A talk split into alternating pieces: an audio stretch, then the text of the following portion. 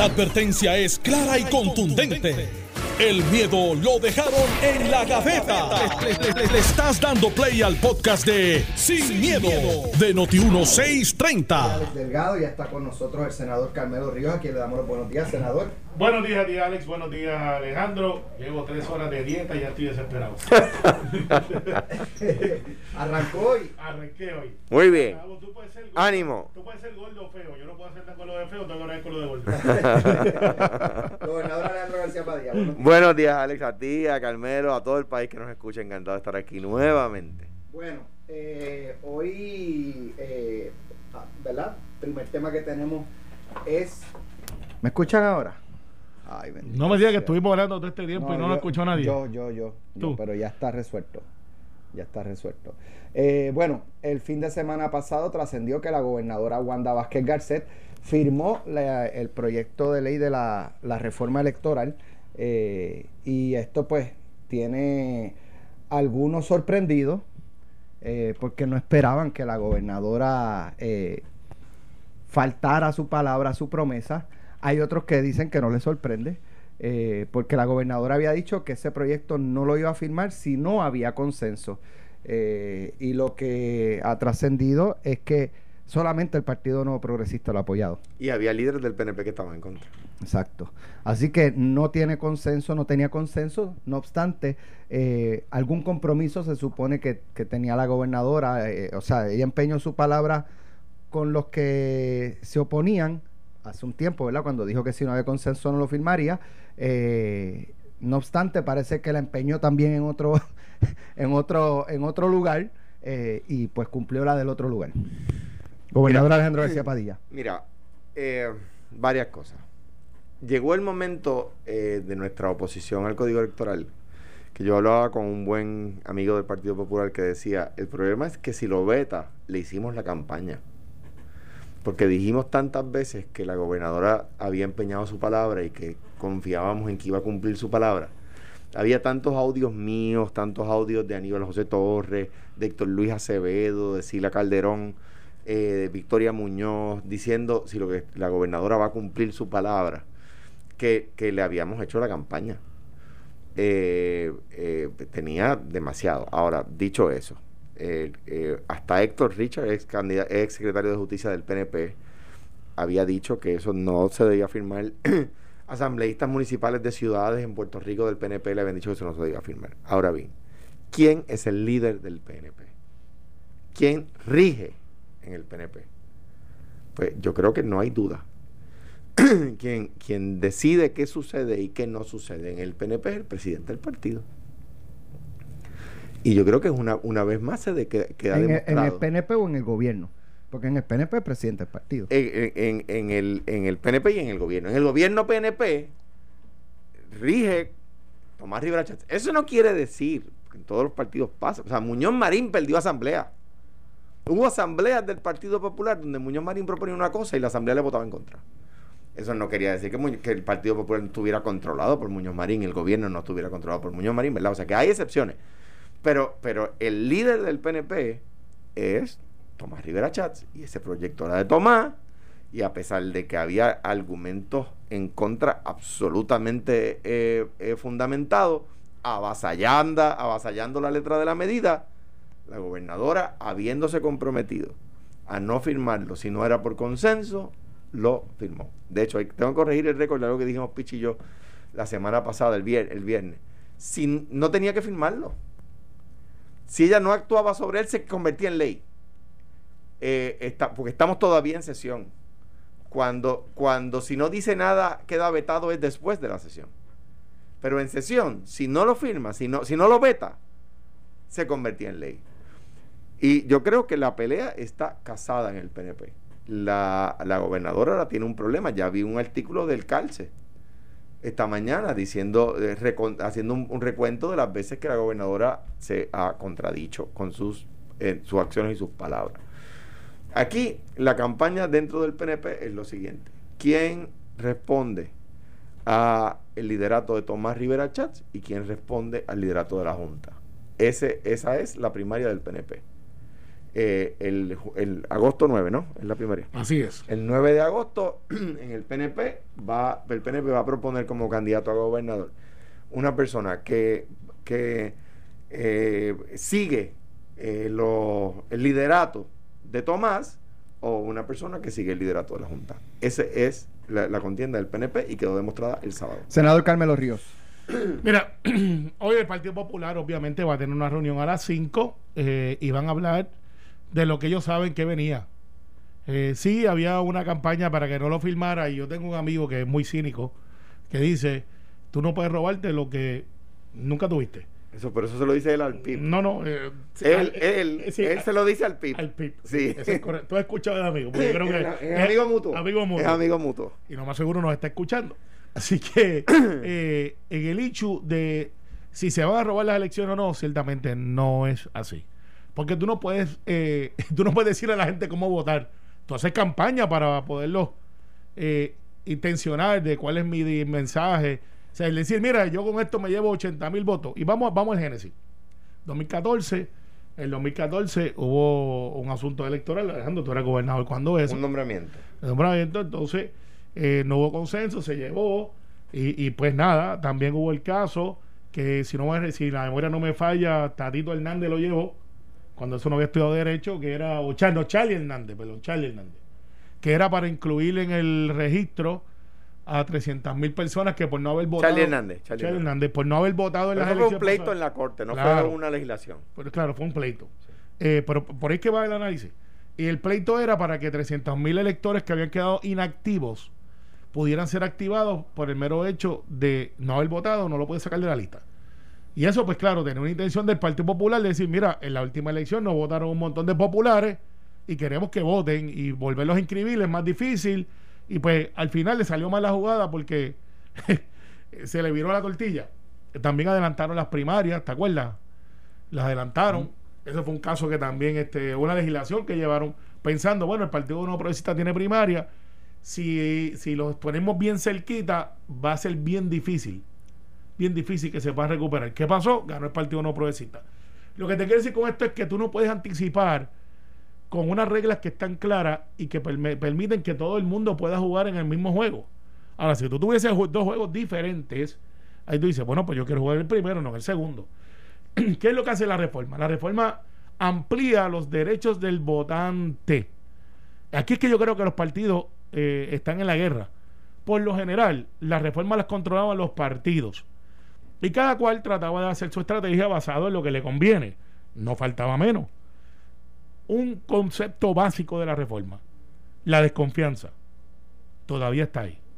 Tiene que estar ahí. Explica para que la gente. Ok. Eh, eh, el sistema político electoral de Puerto Rico está basado en que yo no confío en el que está compitiendo conmigo, por lo tanto hay supervisión y hay balance y hay desconfianza. Es para hacerlo más fácil, así, eh, Sí.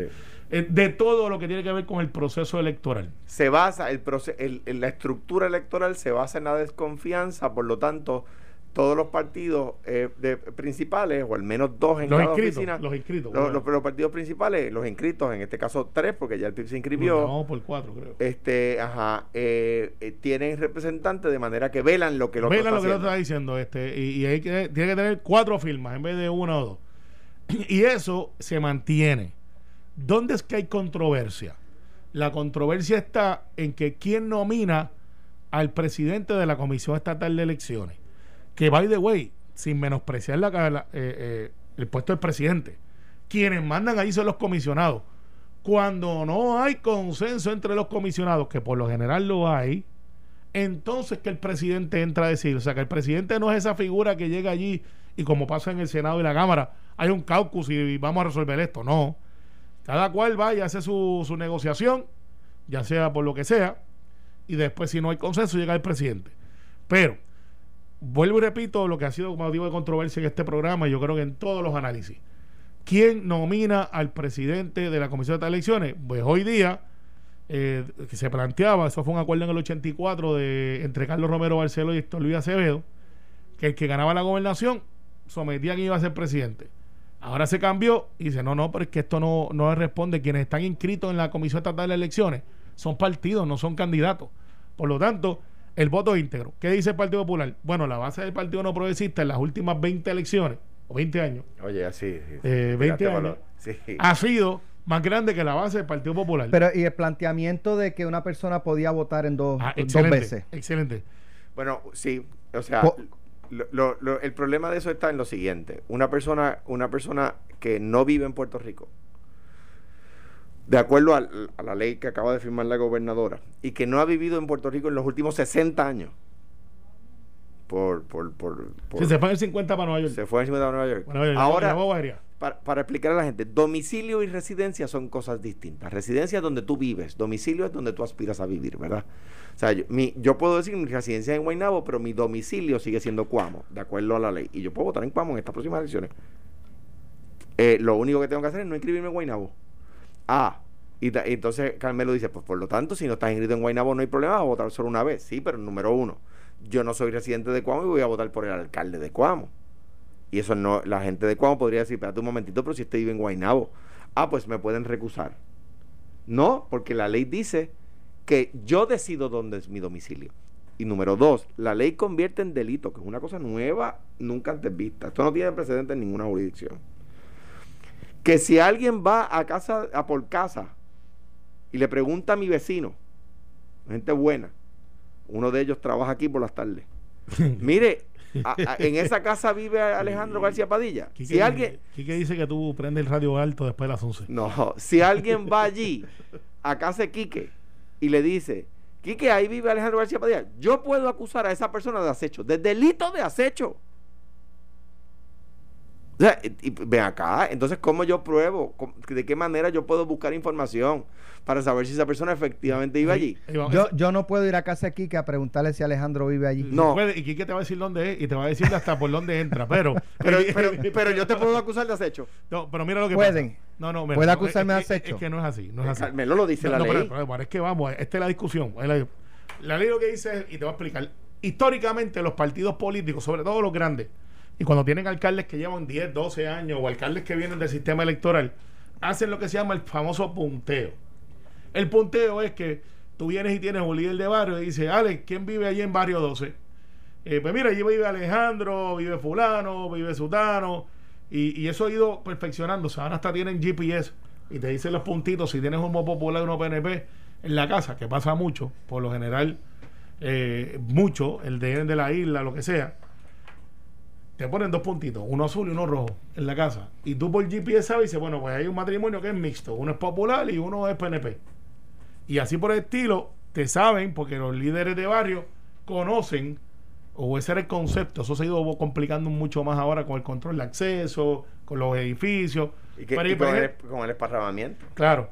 Eh, entonces, ¿qué es lo que hacían antes los líderes de barrio? Iban y literalmente estaban frente a tu casa. De hecho, hubo un caso sobre eso, que ese muchacho está corriendo ahora, eh, contra Toñito Cruz, contra, contra Toñito Silva, Ajá. eh, que, que se, se planteaba de que le estaban tirando fotos a la casa, que le buscaban si tiene el contador. Entonces, Revolú, eso no se puede hacer. Lo que, pero si, si por ejemplo Alejandro García Padilla que tiene una casita de los más chulos que no nos ha invitado hace tiempo para allá abajo en Coamo y está ahumando carne solamente los fines de semana en Coamo pero toda la semana está en Guaynabo disfrutando de la calidad de la administración de los que creemos en la estadidad y la igualdad Para, para, para. para. Eh, Acá, el endoso de. no se mudó para Carolina. El endoso de Carmelo a Ángel Pérez, exclusiva en Noti1. bueno yo te Tienes estoy un diciendo- memo yo- de- un yo- memo. yo- ahí vamos mira lo que te estoy diciendo es que dónde es que tú resides quién decide eso el No, elector Eso no es lo que dice el proyecto, dice domicilio, no Eh, dice Está residencia. bien, pero domicilio y residencia. Entonces, ¿qué es lo que plantean? Plantean, que, que aquí es que está la controversia que muchos no han entrado en el detalle, Alex. Plantean de que si yo vivo en la Florida o vivo en Nueva York o vivo en Pensilvania o me mudé para Texas, que yo desde allá pueda pedir el voto adelantado. El voto ausente. Ausente, perdóname, pues el voto ausente. Y el voto ausente es un voto por correo. Ese es, ese es realmente, y eso hay que atacarlo para explicarlo bien. El voto ausente es un voto que ya existe. La categoría que se reconoce para marinos mercantes, para militares y para estudiantes. por estudiantes ejemplo. fuera de Puerto Rico, sí. Por ejemplo, y yo estoy de acuerdo que, por ejemplo, incluyeran, y conversaba con un amigo mutuo, yo estoy de acuerdo con que, por ejemplo, excluyeran a una persona que se tiene que hacer una operación. Ah, caramba, Claro. faltaba más. Pero ahora el, tú puedes llevar 60 años en Timbuktu y dices, no, yo mire, mi residencia es en Timbuktu, pero mi domicilio, yo decido que es Puerto Rico, pero usted vive allí. No, mi residencia es en Timbuktu, pero, pero yo, de- mi domicilio es Puerto Rico. Ah, pues puedo votar. ¿Cómo? No, lo que pasa es que aunque Eso es lo que dice. aunque es Y, fácil de y- y- explicar y como así, tú, y, como tú, y como tú bien señalas, yo no puedo ir a la casa que él dice que tiene en Puerto Rico y tomarle una foto al contador de luz que no existe. ese fue el caso, way. Sí, Pero Ese- ese fue el caso que fueron a a, tirarle a fotos al pregunta, contador. Vamos a suponer que Carmelo dice que, que él vive en la, en la calle 3, casa, casa 4, ¿verdad? Y uno va allí y ve que la casa no tiene contador de luz. Está la chapa puesta. Si le tomo una foto de eso para llevarlo No. en evidencia de que allí no vive nadie, de que no hay contador. No, lo que, lo que tienes que hacer. Delito de acecho. No, lo que tienes es una. no, pero para eso tiene que erradicarte la persona que está acechándole. Y si no está allí, pues no Pues te puede claro, me erradicar. puede eso. erradicar por Pero mira el hecho, Alex. El hecho del voto ausente es un hecho que ya existía. 30 estados de la nación lo tienen. 30. La A- ACLU escribió una carta, que esta yo no la conocía en el proceso, donde dice que hasta eso lo promovían por el asunto de lo que está pasando en el mundialmente. ¿sabes? La, la organización más grande de derechos civiles dice, hay 30 estados y estamos recomendando que en esta pandemia se dé ese voto. Tiene que tener una declaración jurada. No es a lo loco, ¿sabes? Una declaración jurada, si la persona miente y se le prueba, es un delito. Yo no Pero creo que no vaya... se lo puedo probar. Sí, Porque la ley me, me, me convierte pro- en delito Prohí- tratar de probarlo. No, prohíbe que tú te pases buscándolo a ver si llegó a la casa de trabajar. la, si la llegó ley no 10 o a las dice 11. eso. La ley Sí, lo que dice es. El delito acecho es ese. Está bien, pero. Me monté en el carro y voy a seguir a Alex, a ver si papá no Pregunto, ¿cómo queda la palabra de la gobernadora, la credibilidad de la gobernadora? Yo creo que la gobernadora cometió un error en decir algo que, que dio toda la intención de que no iba a pasar y que pasó. Tengo que decir algo adicional porque yo siempre he hablado sin miedo. Lo que están diciendo por ahí de que esto fue un quid pro quo por el Departamento del Trabajo es falso. Es falso. En ese caucus, que al principio no tenía los votos, el presidente del Senado dijo, yo sé cómo yo voy a votar. Y cada cual de ustedes vote según su conciencia. Y dijo algo más, dijo, pero no dejen ser, no sean esclavos y tampoco hagan una injusticia porque hay un periódico o un medio que está haciendo su campaña. Voten conforme a lo que ustedes crean. Y así fue. Hubo siete compañeros y compañeras que tenían dudas, incluyéndome.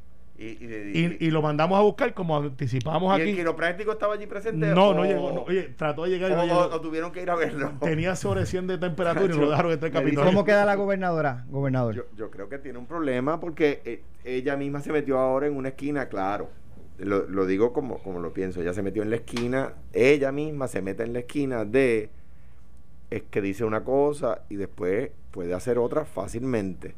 Yo, yo entendía y lo dije aquí que este era el perfecto momento para liberarse de ese San Benito al grado de que internamente yo había hablado con líderes del Partido Popular que decíamos, el temor es que si lo piensa, le hicimos la campaña, si lo hace, si lo veta, no hay más, no- se, se, se hace vulnerable a cualquier El ataque. portal El Calce destaca cinco instancias Pero, en que la so- gobernadora... solo una cosa Ajá. adicional. Lo que acaba de decir Carmelo es el mejor ejemplo de lo que yo dije ahorita. El líder del PNP es Tomás. Tomás había duda en el caucus. Tomás le dijo a los compañeros, yo sé cómo yo voy a votar.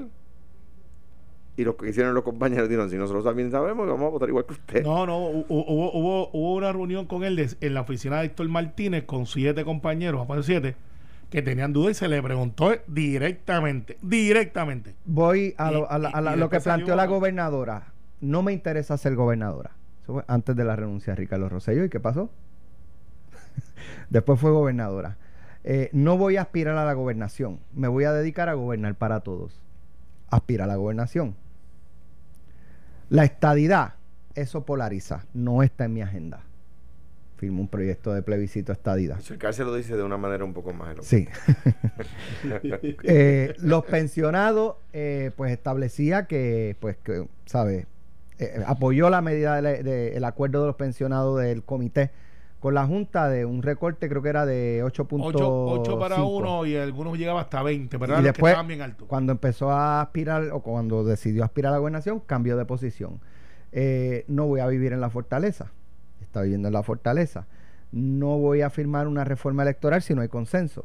Firmo una eh, ley electoral. eh, o sea, estamos hablando de 4 más 2, eh, en 8 meses, cada mes y medio más o menos cambia en, algún, en algún issue, cambia de posición. De todas esas. En promedio, ¿verdad? De todas esas, yo tengo que decir que en cuanto a lo de vivir o no en la fortaleza, también se lo dije a Ricardo. A mí me parece eh, que sería un error. Que el gobernador tiene que trabajar en el sitio donde vive. Y la, el, que, el que plantea lo opuesto es que no sabe la carga de trabajo que tiene el gobernador. Sí. O sea, si es en la fortaleza o no, yo, yo creo que debe ser. Para que la gente, para caer simpáticos y después no, tú sabes. O sea, yo pienso que tiene que ser yo creo que debe ser en la fortaleza porque le da el, el, empaque a la posición que necesita para recibir la gente, para atender a, a, a, las personas adecuadamente, etcétera.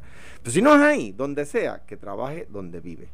Porque si no, o sea, es imposible mantener la carga de trabajo. En cuanto a todos los demás, es que son esquinas en las que se Carmelo, ¿cómo, ¿cómo va a defender si la gobernadora gana la primaria? ¿Cómo usted va a defender eh, que la gobernadora es una persona de credibilidad y de posiciones, que cuando asume posiciones las cumple. Lo que pasa es que ¿Cómo usted va a defender cuando pase la primaria y Pedro Pierluisi sea el candidato, pues pero, pero en un caso hipotético, si fuera... si fuera un caso hipotético, yo soy una persona de institución y cuando yo promuevo es, compara lo que te trae Eduardo Batia con un gobierno que ya él tuvo la oportunidad y tuvo capacidad de liderato versus lo que ha pasado con todas estas cosas y cómo hemos mantenido el gobierno y somos mejor gobierno. O sea que no es un asunto de candidatura, es un asunto de concepto. Es un asunto de, de, realmente de ejecutoria. Claro, el candidato más fuerte es Pedro, pero sin embargo, eh, yo creo que aún, vamos a hacer la pregunta al revés, ¿cómo votaría Tomás Rivera Chats si Pedro si fuera el, el candidato? pues va a decir lo mismo, yo soy una persona de institución y vamos a votar íntegro. Bueno, sí, pero... Y el concepto del contraste, Eduardo Batia, aunque yo creo que Charlie con la Land Rover va bastante rápido subiendo la cuesta. Tú, no, tú no estabas el viernes, pero una de las cosas que yo mencionaba el viernes con Pichi es que en la primaria de ustedes han tomado unas posturas que se les va a hacer más complicado lograr eso. O sea, yo que tuve issues serios con algunos de los candidatos del Partido Popular. ¿O oh, Cirilo no, no, no, donó un anuncio? No, sí, no, pero con los candidatos a gobernador. ¿Te acuerdas que decía, yo lo conozco, no, esto, lo otro? No he dicho, yo no he dicho nada que me, en, en estos cuatro años, yo no he dicho nada que me impida votar popular eh, eh, en la próxima elección en el PNP se han tirado con todo. Y yo creo que, número uno, nos ha regalado anuncios, pero eso no es lo importante. Es como una persona que ha dicho cosas tan feas públicamente de un candidato, de repente va a decir, sí, pero es el mejor. Es, que va, a haber una contradicción. Cuando tú lo comparas con el otro, tú peso pesa y dices, pues este es mejor. No, pues no estás de acuerdo con muchas posturas, pero este es mejor. Votarás por Juan. Eh, Juan es buena gente, pero no es el mejor. Vamos a la pausa. Estás escuchando el podcast de Sin, miedo, de Noti1630. Sin Miedo con Alejandro García Padilla, eh, Carmelo Ríos y yo, Alex Delgado. La gobernadora había hecho una promesa a policías, bomberos, enfermeras, de que les iban a dar, creo que eran 40 mil dólares. Un incentivo de vivienda, ¿no? para, comprar, vivienda. Eh, y dicen que los cogieron también. Aparte de los de la reforma electoral, que a estos también los cogieron de. Bueno, ahora no les van a dar los 40 mil a todos los bomberos, policías. y enfermeras. Eso, pues, eh, porque el tema de hipotecario en Puerto Rico es uno que está a punto de, reventar duro y feo. Eh, recuerda que este mes se acaban las moratorias que se dieron. Eso está en la. Eh, mucha gente lo, se ha olvidado. Recuerda que teníamos una moratoria de tres meses que muchos bancos, y en este programa logramos eh, que, la banca hablara y hiciera hasta un compromiso y logramos que hicieran una página más, lo más ágil. Eso se vence el 30 de junio. O sea, que el primero de julio todo el mundo tiene que empezar a pagar sus hipotecas y tú sabes que hubo unos que le hicieron automático, hubo gente que gastaron los chavitos y ahora pues a lo mejor no los tienen. Y hay un banco que está amenazando con decir, me tienes que pagar los tres meses, cuando la ley lo que dice es que lo tienes que tirar para atrás. Pero están diciendo, me tienes que pagar los tres meses o te voy a dar dos meses para que me pague los tres meses más lo que tienes en corriente. O sea, vas a tener un montón de gente perdiendo las casas. Tú le añades entonces esta propuesta que la gobernadora anunció eh, de una manera general y, dio a entender que todos los policías, enfermeros y bomberos tenían hasta un bono que no es un, no es un préstamo, un incentivo, que eso quiere decir gratis, chavito gratis. No tienes que repagarlo de 40 mil dólares para comprar una casa.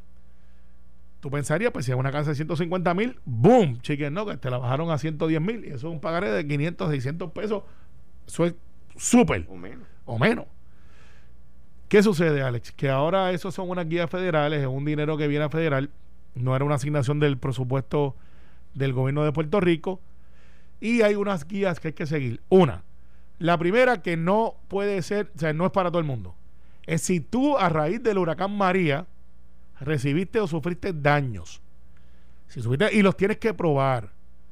Eh, entonces ahí es que entra eso de los hasta los 40 mil, que son 35 mil para el pronto y 5 mil para el cierre, pero no es 35, es la palabra mágica aquí es hasta. Hasta, o sea que te puedes raspar uno 5, uno de 10, uno de 15. Digo que, que del lobo un pelo, no está mal. Buenísimo, claro. Este, pero no es. Entonces, hay un montón de gente que ya empezaron a buscar en los bancos y les están, y hoy salió el presidente de, de, de, la Asociación de Banqueros de Morguilleros, los, de, los mortgage, y dice, no, eh, cuidado, no es para todo el mundo porque recuerda que hay 12 mil policías, alrededor de 9 mil enfermeras eh, y, bomberos hay alrededor de, de 900 a mil y pico.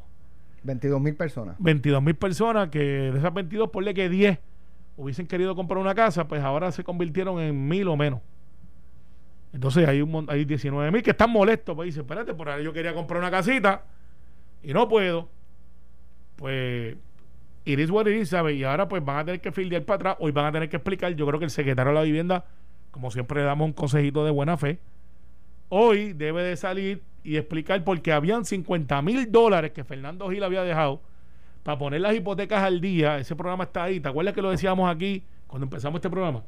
Sí.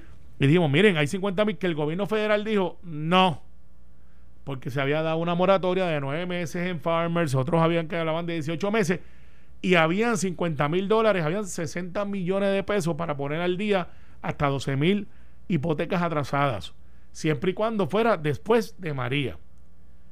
Ahora se ha complicado todo este panorama, Alex, y estamos hablando de que el número que se está venteando por ahí, que pueden haber 9 mil personas, por lo general hay 1.400 a 1.500 personas que están a punto de perder sus casas, que están en ese peligro. Eso después se convierte como en 500, 600.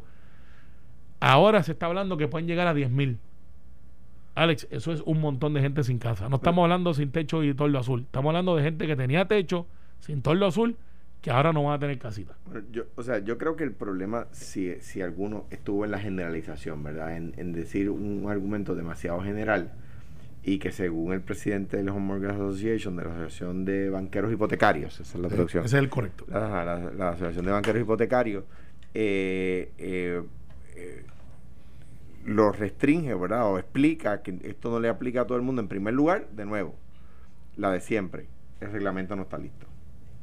Eso es un clásico. es lo primero que ya que dice. Es como que es, una de la, uno de los común denominadores del gobierno, tengo que decirlo, del gobierno actual, es los chats y que falta el reglamento. Este oh. eh, eh, eh Dice el presidente de la, de la Asociación de Banqueros Hipotecarios que esta ayuda no es para todo el mundo. El comprador debe haber sido afectado por el huracán María y tiene que poder demostrarlo y cumplir con otros requisitos. O sea, que su casa quedó inservible. Bueno, no, no sé. Porque si le hiciste para atrás, pues entonces ¿para qué tú vas a comprar una casa? No, y que no sé cuánto. O sea, cuánto, cuánto tiene que haberle afectado el huracán, ¿verdad? Eh, por ejemplo, si fuera un lugar inundable, supongo. Sí, en eh, en todos lados, en Carolina, en Ponce, donde está la costera. en el, en el, en hay unos barrios de, de, de Canóvana, bueno, en todos los pueblos hay allá, ¿verdad? Cerca de los ríos, etcétera. Eh, y dice solo para la gente que lo necesita. Eh, y entiende que va a haber una, una, evaluación de las composiciones familiares, de los ingresos, de acuerdo a unas tablas de, del Departamento de Vivienda Federal. O sea, que tiene que tener chavito para poder comprar. Eh, y es importante agregar que no son 40 mil, sino hasta 35 mil. Esa palabra hasta es importante. Eh, Exacto, porque mucha gente se puede creer que es esa la cantidad total. Sí, porque si me iba a comprar una de 200, de 150, dice, pues ahora la del lado de esquina vale 180, esa es la que yo quiero porque me voy... Lo, lo, que quiero decir es que esto es una buena iniciativa. O sea, esto es una buen, un buen anuncio. Sí, pues federal, viene de dinero federal. Y es un buen anuncio, es una buena noticia para Puerto Rico que, que me parece que el error estuvo en ser demasiado general en la en, la, manera de, proyectarlo.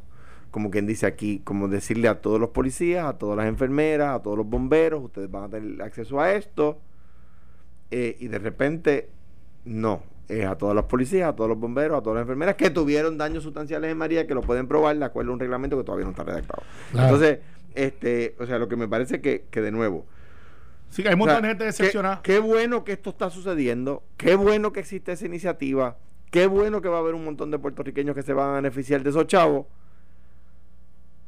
No, no es para todo el mundo, no es, no es, no es para todos los gremios que se, que se manifestaron y, es de- y para a quién le va a aplicar a quién no, no sabemos, No porque el pero- reglamento no se ha hecho. Pero no sé, entonces eh, nos confirma la gente 002 Cagua que lo que yo hablaba de los 50 mil pesos para poner las hipotecas al día, Fernando Gil lo planteó en el Action Plan, que es cuando tú le sometes la propuesta al gobierno federal y que HOT no lo aprobó. O sea que ese, o que también tienes ese dicho, porque estos son fondos federales. Yo creo que el problema que tuvo la gobernadora en el mensaje, eh, que los gobernadores lo hacen y los comisionados residentes también, es que plantean cosas como si fueran parte de su iniciativa, y eso ha sido la crítica del mensaje, y, y, y quizás ganan más diciendo, hemos adquirido por nuestra iniciativa de intervención junto a Jennifer González eh, este dinero federal para esto y otro, porque hay mucha gente que yo le tengo que explicar durante el fin de semana, como cómo es que nosotros estábamos quebrados y tenemos dos mil millones más en presupuesto. Bueno, lo que pasa es que hay dos mil millones más de fondos federales no recurrentes, que quiere decir que el año que viene no Ahí los está el vamos a tener, que están disponibles ahora y los están usando en el presupuesto. Pues el problema es que lo están usando para, para gastos Cosas recurrentes. recurrentes. Eh, claro, entonces o sea, hay- aumento del salario. Digo yo, tienes dos- deja- deja- déjame decir tú- algo de Aumento del salario de los empleados públicos. Bien brevemente, yo me siento, la- el, el Nuevo Día publicó una tabla el otro día del mensaje, donde pone los últimos presupuestos desde distintas perspectivas. Y yo me siento orgulloso de esas tablas, porque la verdad es que bajamos el gasto mucho. O Pero, sea, no, y, y todavía se ha mantenido más bajo de lo que es, excepto en esta no, el gasto, el gasto aumentado. Bueno, ahora, pero recuerda que la batalla El era gasto recurrente. recurrente. Entonces, ¿qué pasa? Si tú tienes dos mil millones más y subes el salario, pero no es a todo el mundo, volvemos a, la, a el hasta, a la palabra hasta. Porque lo que dice es que si García Padilla y yo hacemos el mismo trabajo, pero él viene de una agencia y yo estoy en otra, eso pasaba mucho en edificios públicos, ¿de acuerdo? Sí. Que había el carpintero de 40 mil versus los que eran carpinteros de la En otra escuela agencia gastaban 12 mil. y ganándose 12 mil. Pues ahora el que está en 12 mil puede bompearse por igual paga por igual trabajo a lo que ganaba el de 35. Por un ejemplo. Pero, pero el problema, pero eh, estoy de acuerdo con lo que dices, no, no, sin contradecir lo que dices. El problema es que el, el- de acuerdo al anuncio que se hace, se están utilizando fondos. Es un el problema, el problema que habíamos corregido. El problema que habíamos corregido No, es no utilizar gat- fondos no recurrentes para gastos Porque recurrentes. entonces cuando venga el próximo presupuesto Hay que vamos coger a tener- prestado, ese fue el problema. un issue. ¿De tener un- dónde? no, entonces mira lo que pasa. Lo que pasa es que están Digo, apostando. aunque, aunque, eh, eh, evidentemente los últimos dos, tres años el presupuesto que se ha implantado es el de la Junta.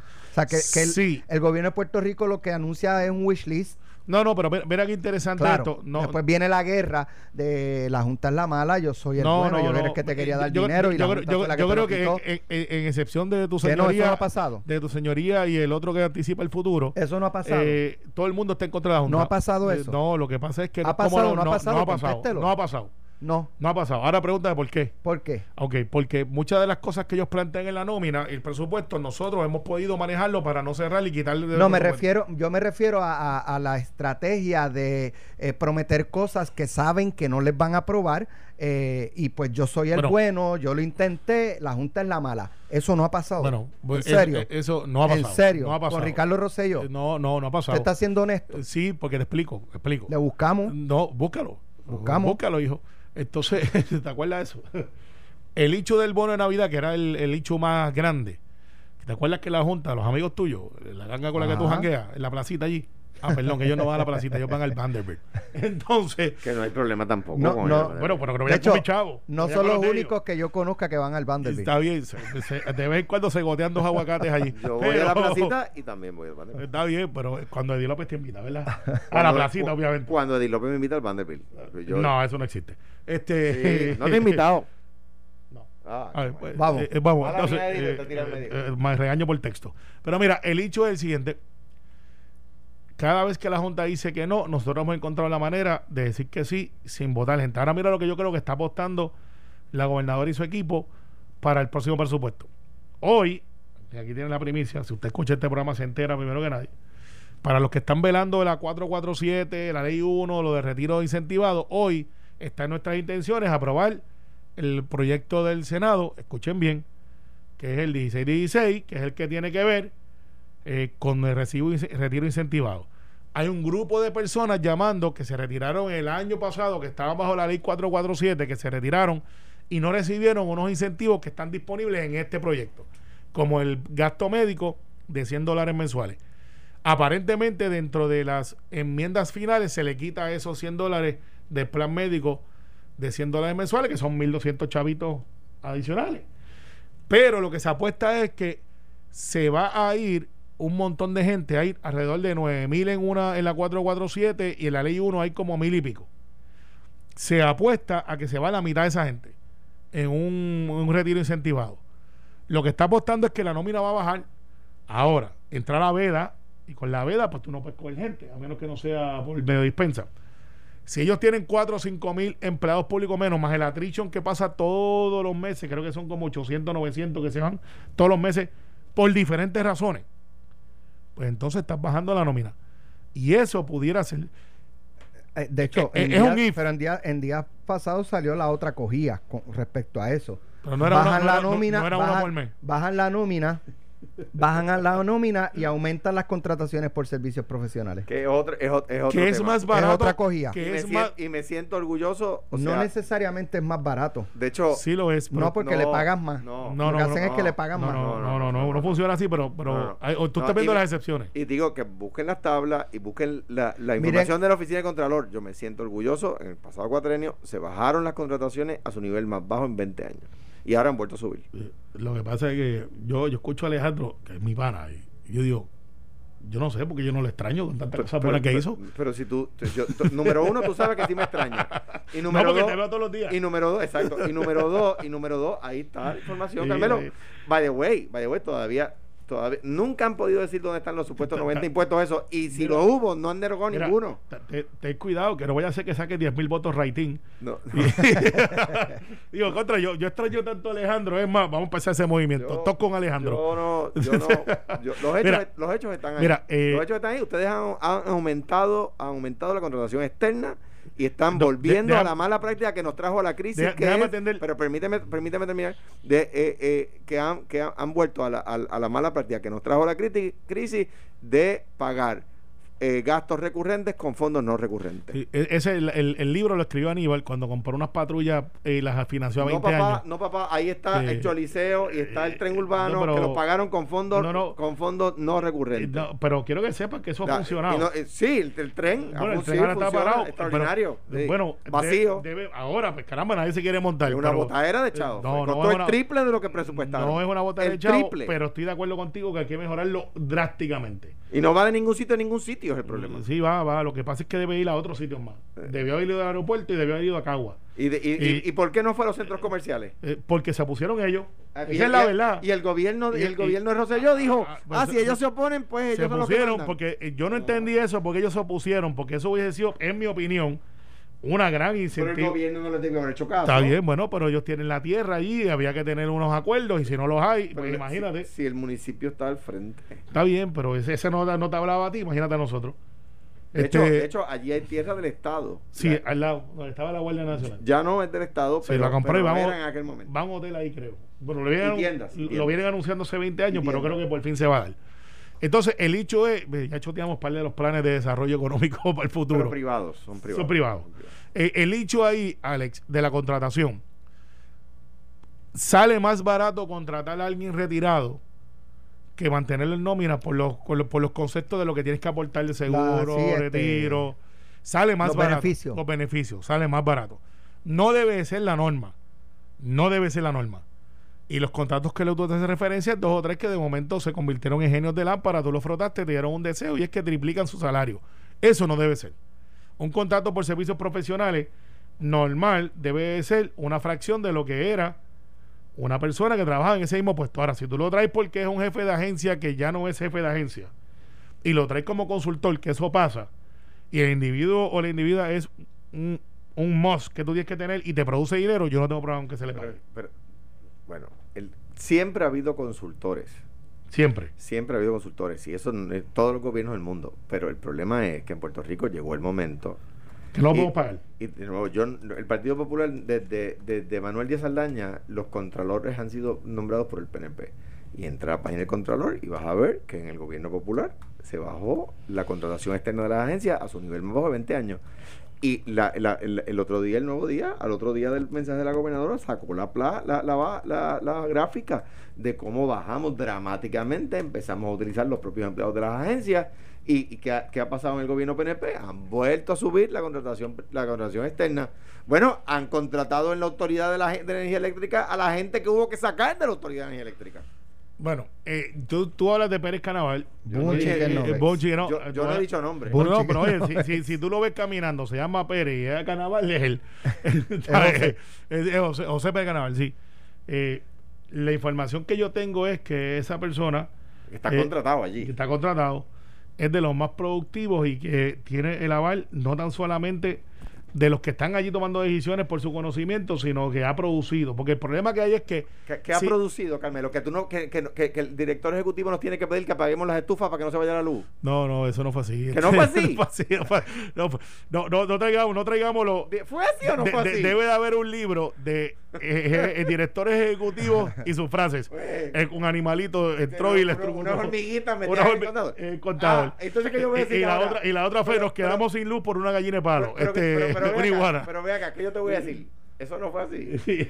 Está el otro, no, que no Fue era- así. no, o sea, no, fue así. No, no fue así. Y la de los animalitos también. No, José, defiéndete. Oye, Bueno, antes que nos vayamos. te, te eh, salvó la campana. No, no, a- a- salvó de la campana Te Aníbal. salvó la campana. Vi- ¿Viste la versión boricua de 9 y ¿Viste la, la versión 54? boricua de Baywatch?